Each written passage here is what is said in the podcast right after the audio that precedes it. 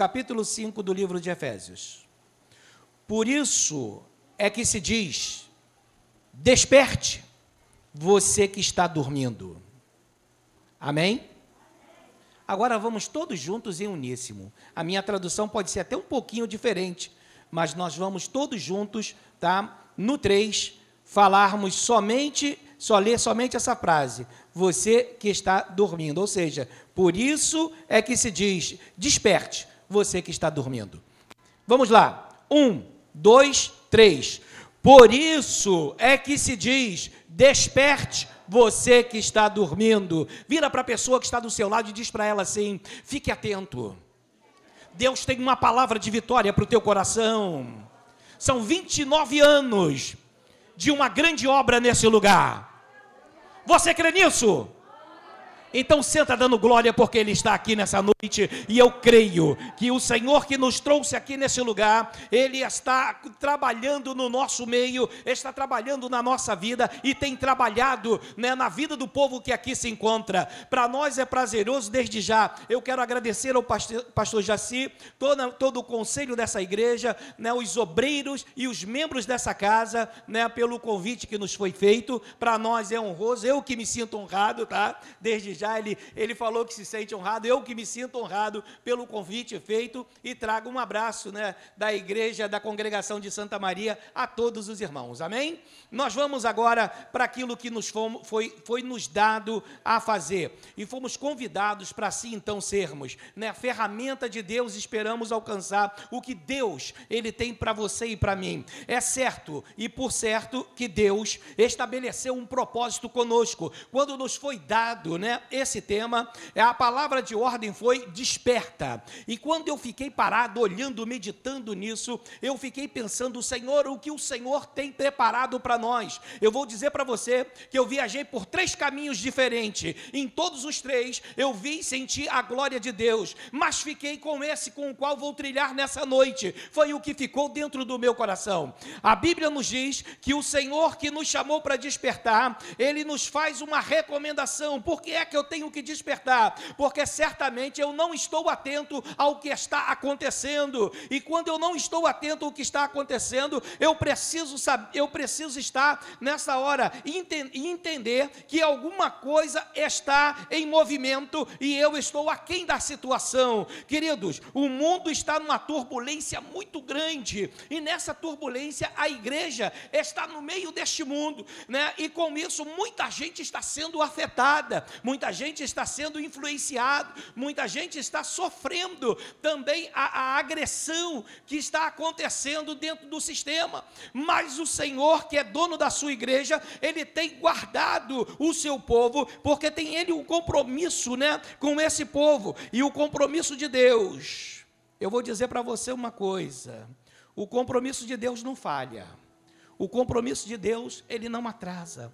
O compromisso de Deus, ele é um só, que é nos fazer sair do estado de dormência, porque o Deus que nos chamou, ele nos chamou porque tem algo conosco. O Deus que nos chamou, ele nos chamou porque espera de nós alguma coisa. E a Bíblia nos diz que o apóstolo Paulo, quando ele está, né, vivendo este momento inusitado, ele está vivendo este momento com a igreja de Éfeso, que está sendo massacrada, a igreja de Éfeso que está passando por um problema muito difícil. Paulo, ele convida, né, ele começa a conversar com os irmãos de Éfeso sobre o que está acontecendo, queridos. E o que está acontecendo é que o, a igreja está sendo afetada pela situação que decorrente daquele lugar, ou seja, a promiscuidade estava querendo tomar conta daquele lugar, os irmãos estavam descuidando na sua maneira de falar, e aí estava havendo já uma situação inusitada, ou seja, o mundo estava influenciando, mas Paulo estava atento como um bom servo, como um bom obreiro.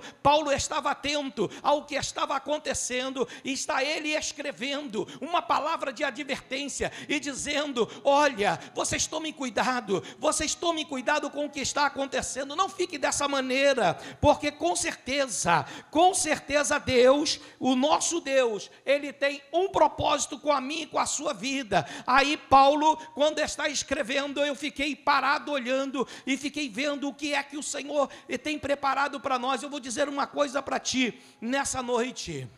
Deus tem três coisas pelas quais eu devo, preciso atentar para aquilo que Ele está falando, e três coisas pelas quais eu devo estar desperto. Três coisas eu devo observar. A primeira delas, que Deus, Ele tem o controle de todas as coisas. Deus tem o controle de tudo e a sua igreja está na palma das suas mãos.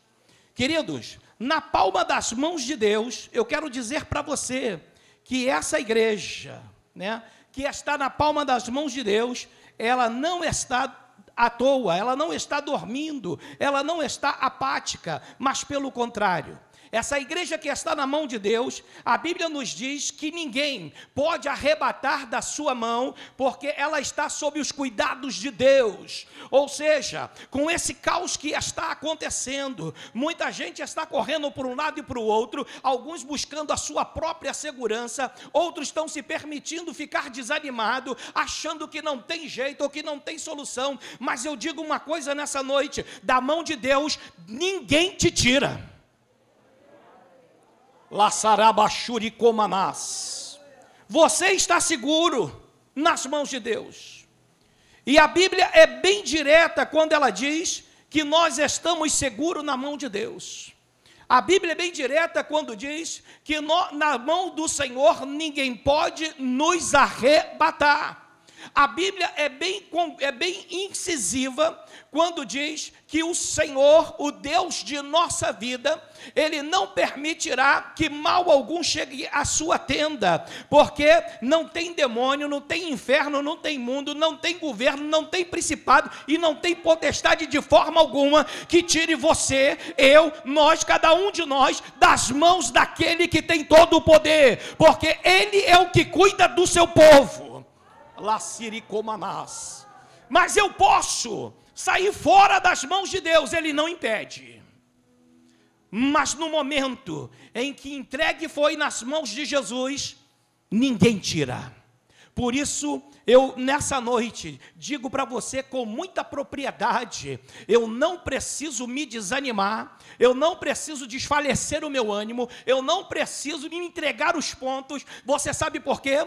Porque quando fomos eleitos, nós já fomos eleitos mais do que vencedores. Aí a Bíblia diz que aquele que é mais do que vencedor, ele não consegue ver obstáculo que ele não possa vencer, porque Jesus de Nazaré está na sua vida vida. Olha, eles se levantam com armas, se levantam com violência, se levantam com, é, é, é, às vezes, querendo intimidar, mas você vai em nome do Senhor dos Exércitos e a vitória é sua. É por isso que estamos nessa noite agradecendo pelo 29 aniversário desse templo e da igreja que aqui está, que tem feito a diferença nesse lugar. E Satanás está furioso.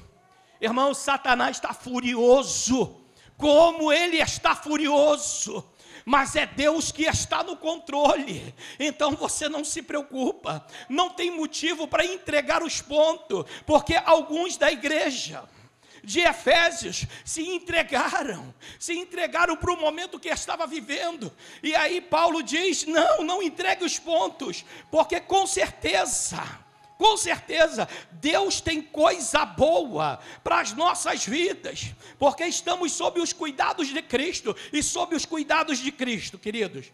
Ninguém pode nos arrebatar da mão daquele que nos arregimentou para a obra. No versículo 28, no capítulo 10 de João, a Bíblia diz o seguinte: Eu lhes dou a vida eterna, e elas jamais perecerão ninguém as poderá arrancar da minha mão.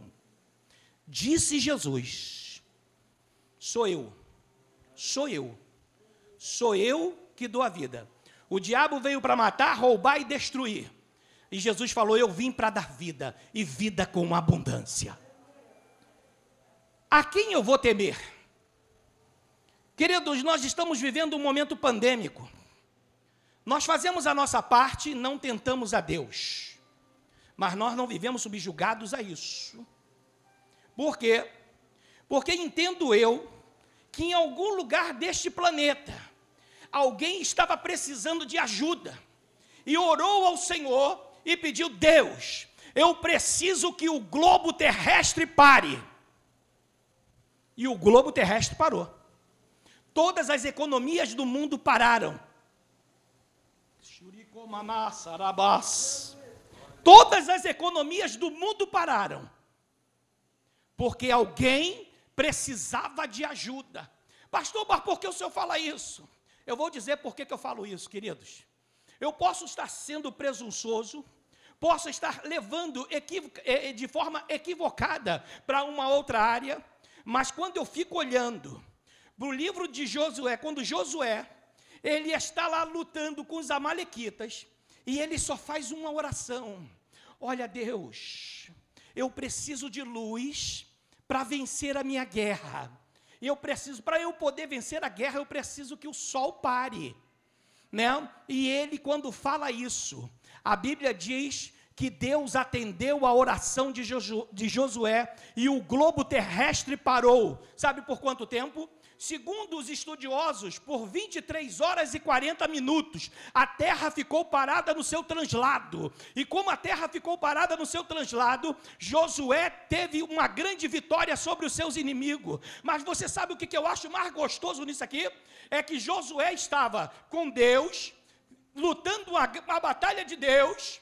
Mas Josué não pediu para sair da batalha, ele pediu condições para vencer a guerra ferido, cansado, suado, com fome, ele diz assim: Eu quero condições de lutar a minha guerra. Ou seja, Deus, me dá condições, porque eu não saio da frente da batalha. O Senhor me chamou e é comigo que o Senhor conta. E ele estava na frente e Deus deu condição. Eu falo que alguém estava precisando que se parasse, e a economia parou se é com a pandemia, se não é com a pandemia, se é com a bolsa de valor, pouco faz. E pouco me, não me faz, é, como se diz, não me tem, né? E não me causa nenhuma é, apreensividade. Mas eu digo para você, com toda a propriedade, a terra parou, porque alguém precisava vencer uma batalha, e Deus, Ele fez isso. Ah, mas por quê? Porque a igreja que está aqui está orando. A igreja que está em Santa Maria está orando. A igreja que está em Petrópolis ora. A igreja que está em Parque Floresta está orando. A igreja que está no Vasco está orando. A igreja que está situada né, em Parque Amorim está orando. Irmãos, e eu só falo do ministério wesleyano, mas eu vou falar da Assembleia de Deus, da Igreja Batista, da Igreja Presbiteriana e das demais ministérios. Todos estão orando, Senhor, se essa pandemia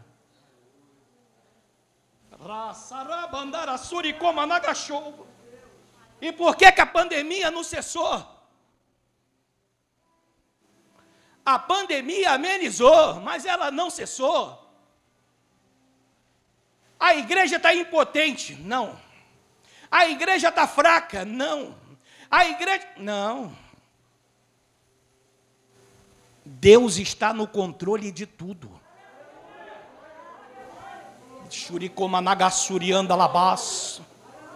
Se passarem pelas águas, elas não te submergirão. Se passares pelo fogo, eles não te queimarão.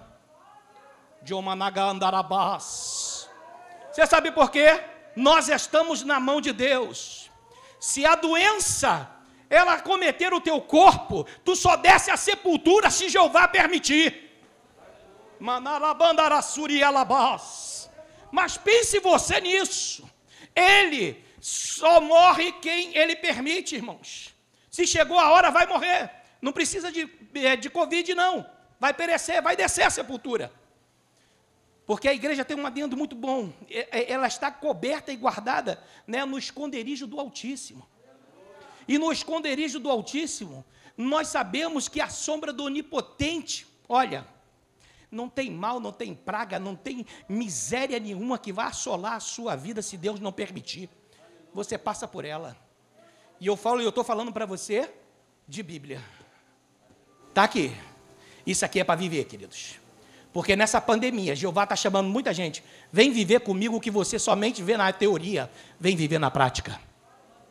vem viver a prática comigo. Porque às vezes nós só queremos ser conduzidos no barquinho. Machiricomanás. Aí Jesus está querendo que eu faça parte do milagre. Manarabandaraçai. Mas eu não faço parte do milagre porque eu estou acomodado, Jesus está levando tudo. E Jesus está querendo coisa melhor e mais, porque para crescer temos que participar. Para crescer, para desenvolver, nós temos que estar dentro. Aí a Bíblia chama, vem, vem comigo, e Deus vai mostrar a sua glória. Queridos, quando eu estava olhando para isso, eu não consegui ir para outro lugar a não ser esse, porque Deus tem um propósito em tudo. Então, por causa disso, nas mãos de Deus, ninguém nos pode arrebatar. Eu, aconteceu uma situação na, na oração terça-feira na igreja, né? Uma irmã, ela estava dando um testemunho interessante, coisa que eu geralmente falo na igreja, irmãos. Olha, a doença não vai te levar para a sepultura. Não vai te levar para a sepultura. Só se Deus te permitir. Não tem câncer, não tem isso. Chegou a hora, seja lá o que for, vai. Mas não é isso que te leva, vai levar você a morrer.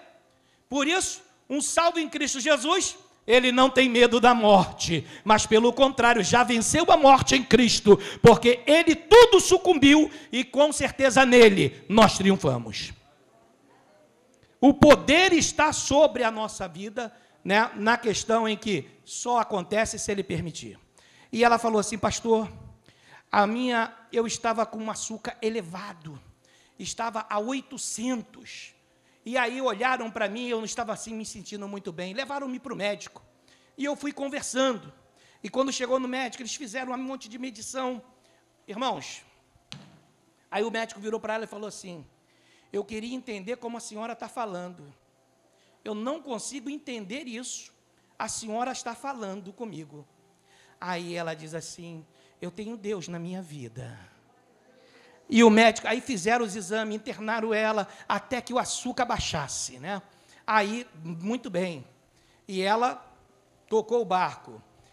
No começo desse mês eu perdi a minha mãe. Foi levada para o hospital. O açúcar dela estava a 600, ela não saiu de lá.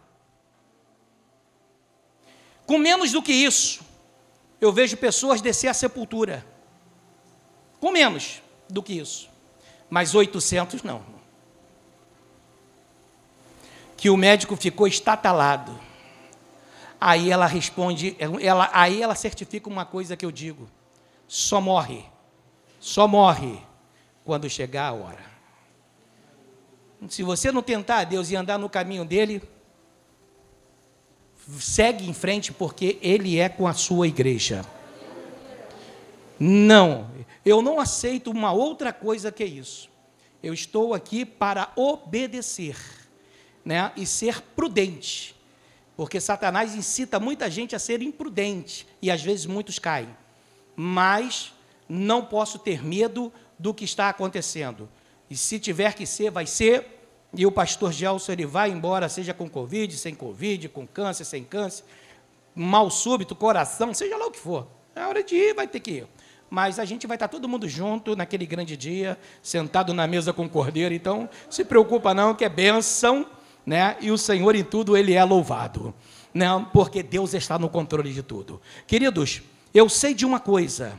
Quando a Bíblia diz que eu estou nas mãos de Deus, ela também me diz que a morte não tem poder sobre a nossa vida. Em João 6,40, João faz essa declaração, quando Jesus certifica sobre a vida eterna, e ele diz: Olha, a morte não tem poder, me mostrando que nós estamos seguros nas mãos do Senhor. Deus espera algo meu e seu, do qual ele não abre mão. A minha e a sua vida, elas estão nas mãos do Senhor, e o Senhor, ele tem um propósito com todas as coisas. Ou seja, Deus não abre mão da sua vida. Por isso, é, é motivo de eu estar disperso, porque é, me despertar, porque Ele está no controle de tudo. E se você estiver né, nessa hora atentar para essa palavra, você tem muitas razões para viver. Sabe por quê? Jesus está voltando. A preocupação de Paulo com a igreja de Éfeso é que ela, depois de tanto pregar, depois dos irmãos receberem a salvação, de estarem convictos com aquilo que ele, o Senhor preparou, que eles não viessem a perder a oportunidade de estar no céu. Irmãos, nós não podemos perder a oportunidade.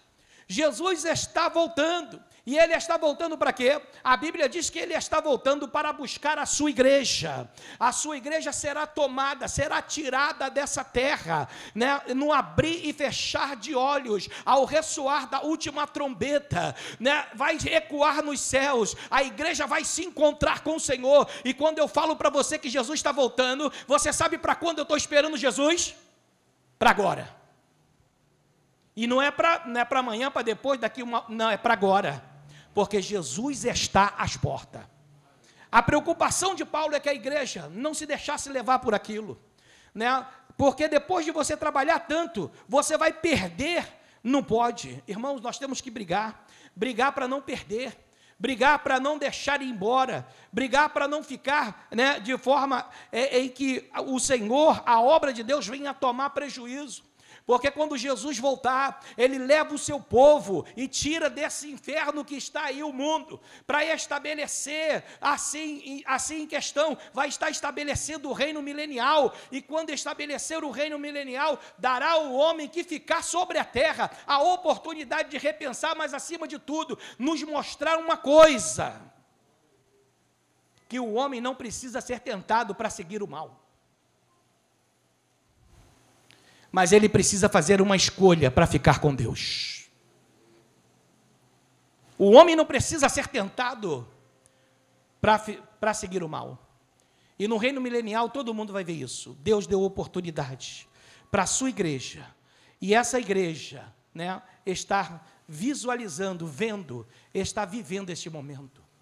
Ao encerrar o reino milenial, Jesus vai estabelecer novos vai estabelecer novos princípios, ou seja, o julgamento daquele que tanto perdurou, que tanto atormentou, Satanás, o falso profeta, a besta e todos quanto não quiseram Cristo, que serão lançados no lago de fogo e enxofre. Então a volta de Jesus ela vai consolidar e vai é, é, acabar com aquilo que é, é o povo busca e espera que aconteça, pois ele já foi julgado, ele já está condenado. Mas você que está aqui nessa noite, não está debaixo da condenação, pois ainda tem oportunidade de você tomar uma decisão, se ainda não conhece a Cristo, de fazer a coisa certa. Você sabe por quê? Porque Deus não destinou a eternidade sem Ele para o homem, não. Deus não destinou, o homem só vai para lá se quiser. Deus destinou a eternidade com Ele, e é com Ele que Ele te quer. Jesus te ama, e ao subir naquela cruz e derramar o seu sangue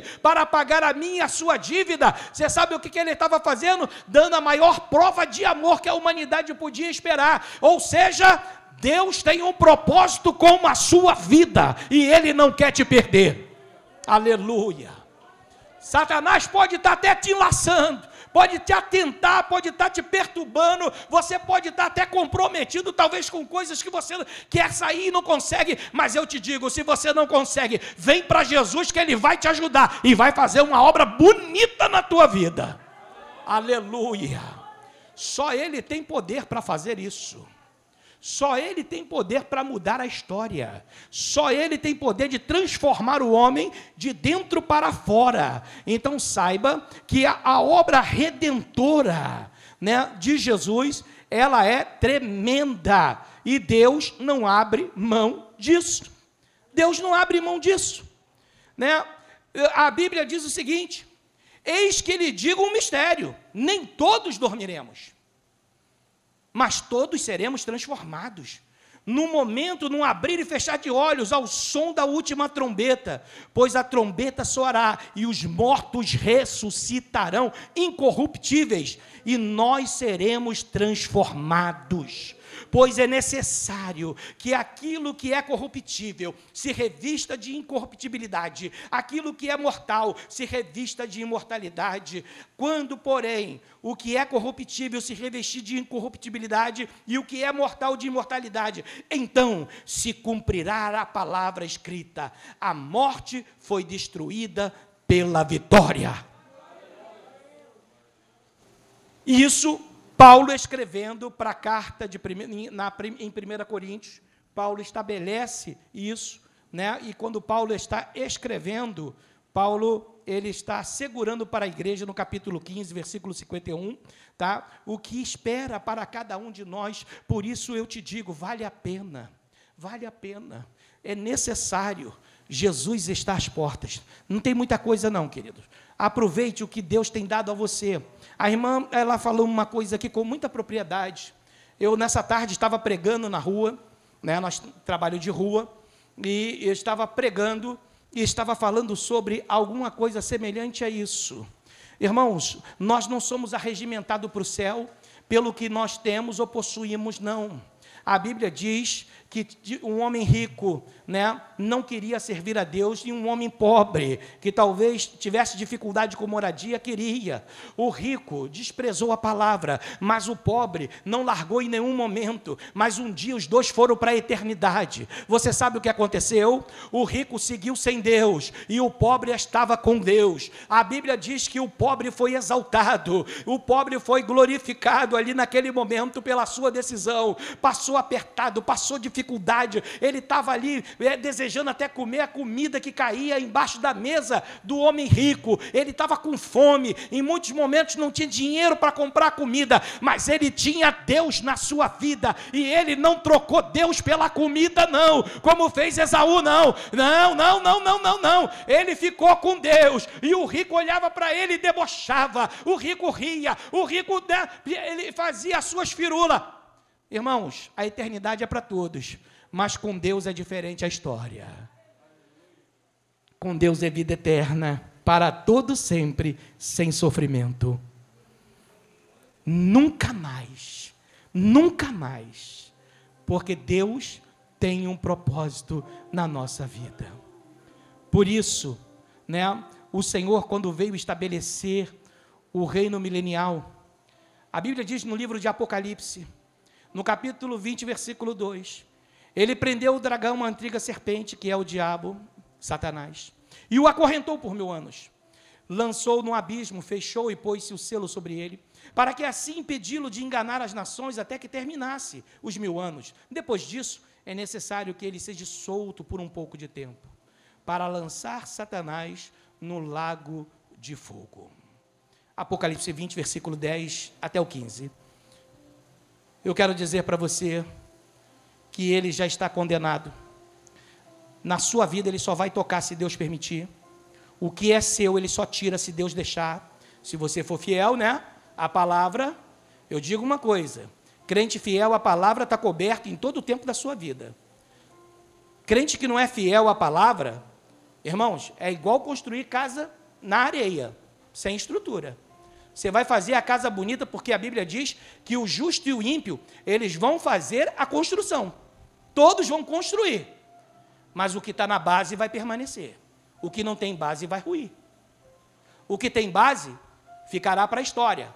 O que não tem base, nem história vai se ouvir. Tem uma diferença. E a mesma coisa é a igreja. Se a igreja planta, servindo com fidelidade, o que a palavra orienta. Satanás não tira nada seu. Eu digo que crente não perde nada. Crente não perde nada. Porque se Deus permitir tirar alguma coisa tua, já tem coisa melhor reservada para você.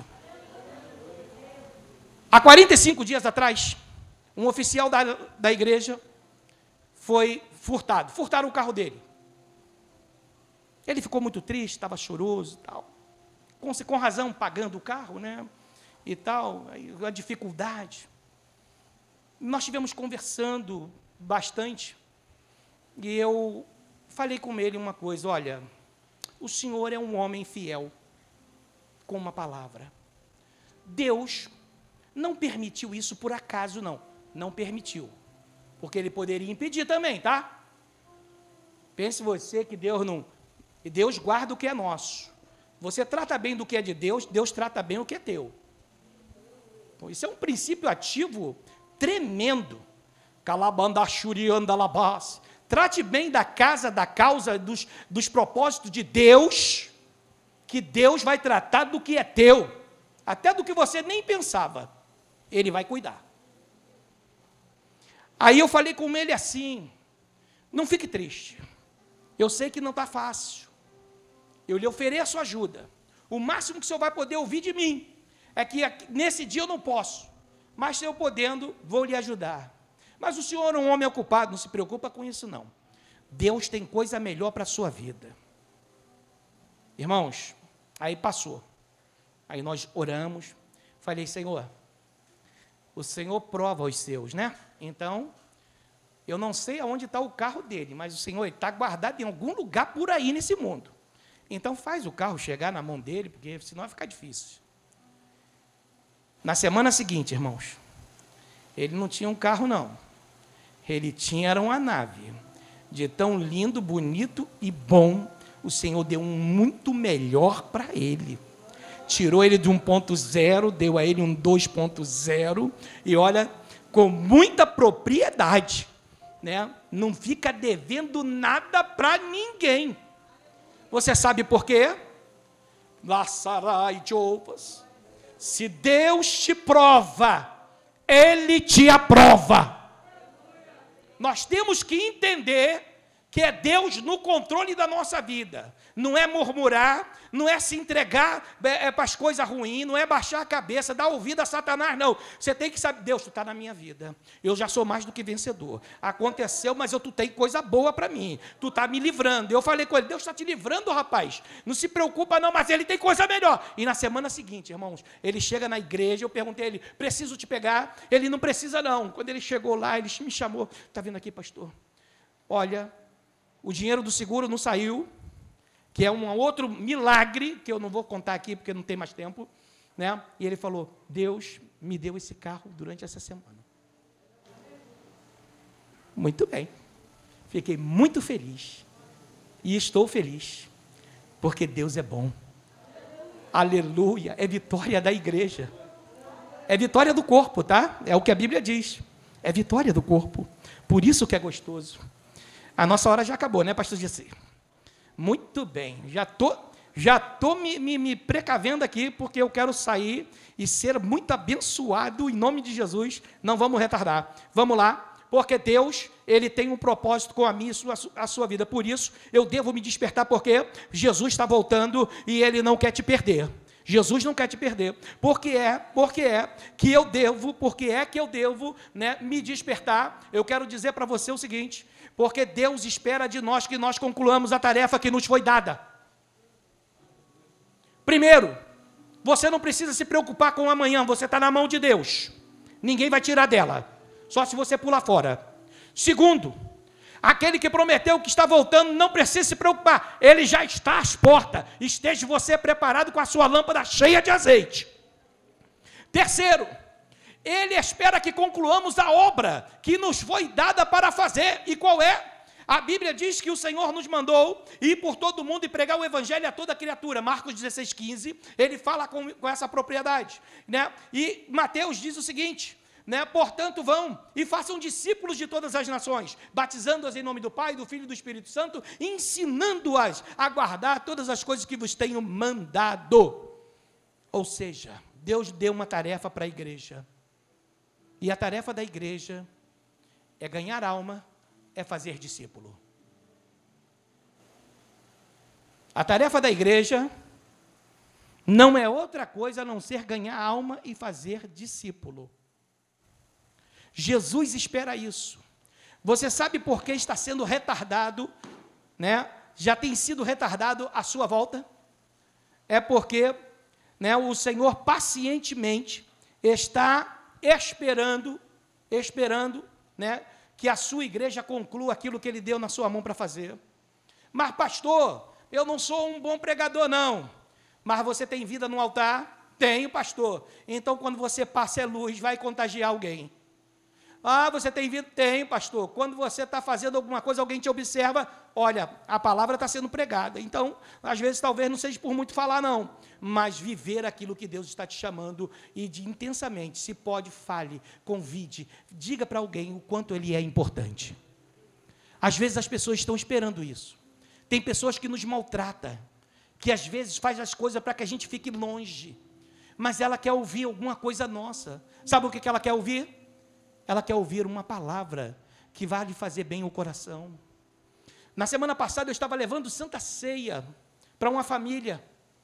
E enquanto eu ministrava a ceia, aí a irmã falou assim, pastor, aconteceu uma coisa tão desagradável, né? Mas antes disso, eu passei numa outra casa e lá conversava com uma irmã e ela falava assim, pastor, aconteceu uma coisa tão boa essa semana, é mesmo? Eu estava conversando com fulano e fulano estava falando comigo e aí fulano começou a falar umas palavras tão bonitas que eu nunca tinha ouvido.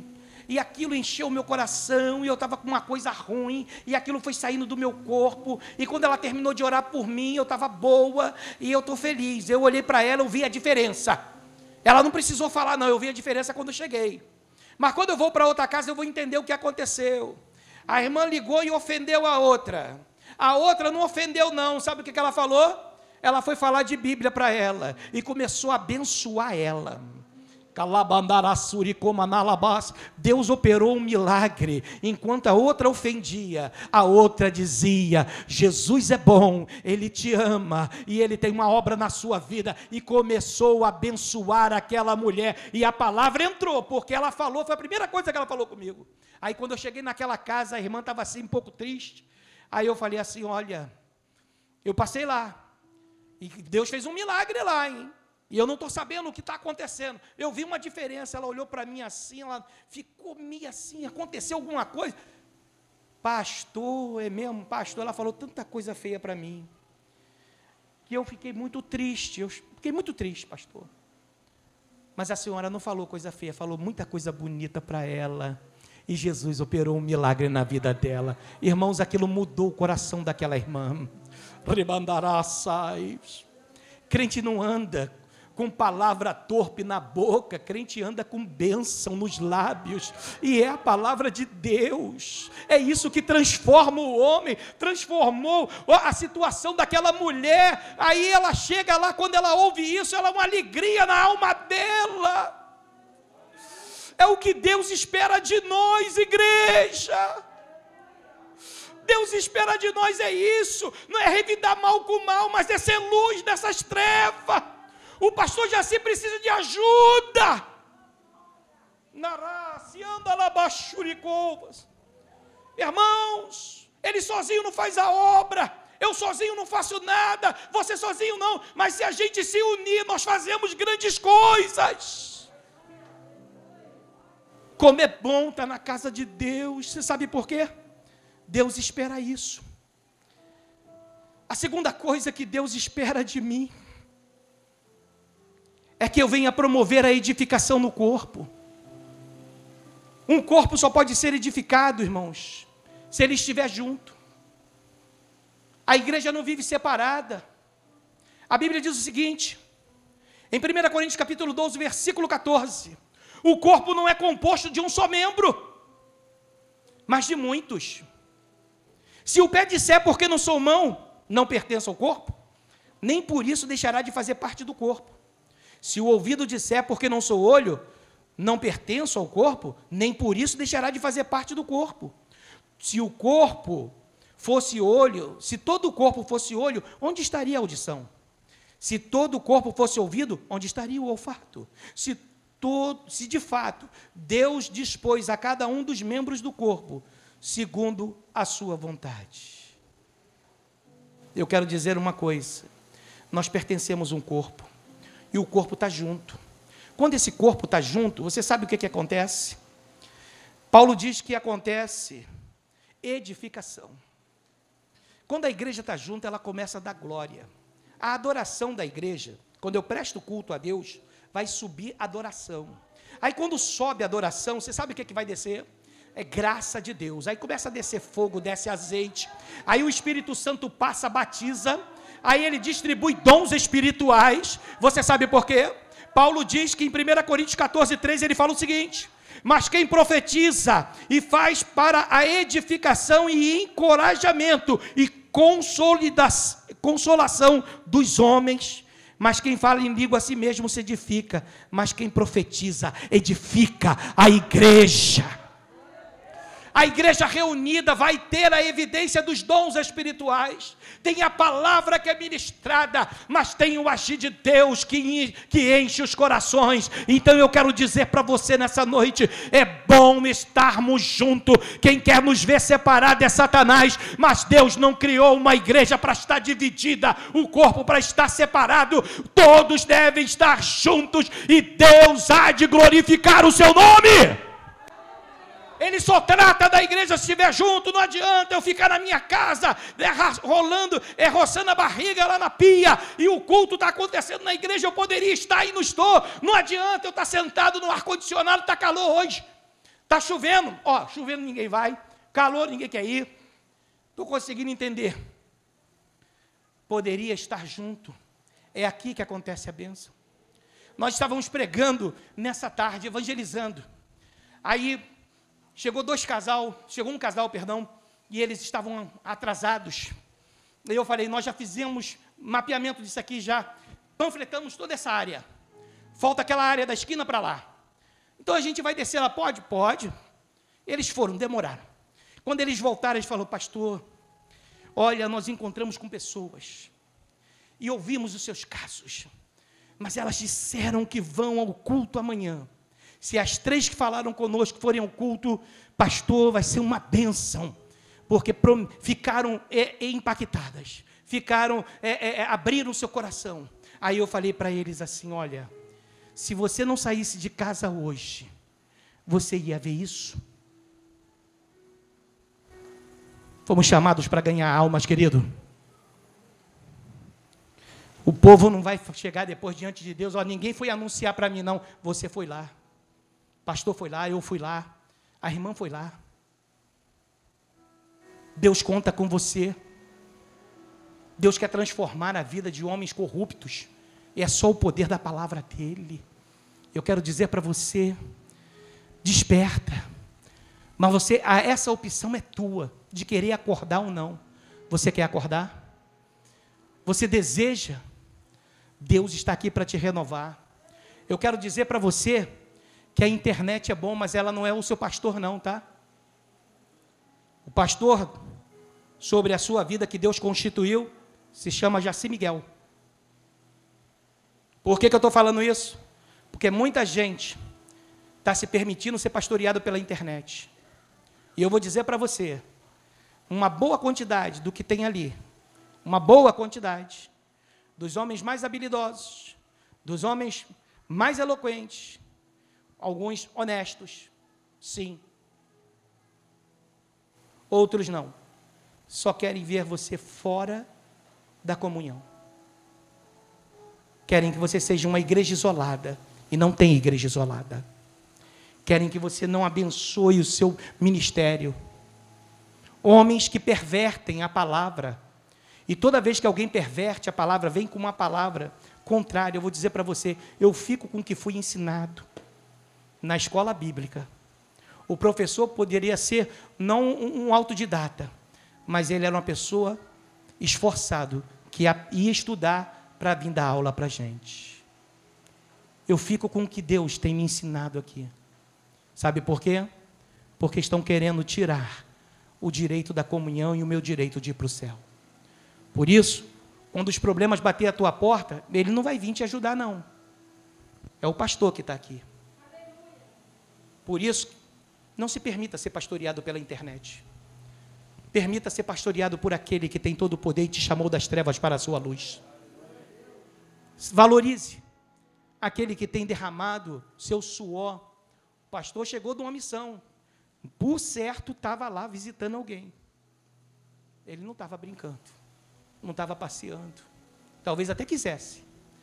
Mas ele hoje falou: vou prestar culto a Deus. É 29 anos de agradecimento. Manassarigandalabachouve. E Ele conta com você. Jesus conta contigo. Deus tem coisa boa para a tua vida. Eu quero que você.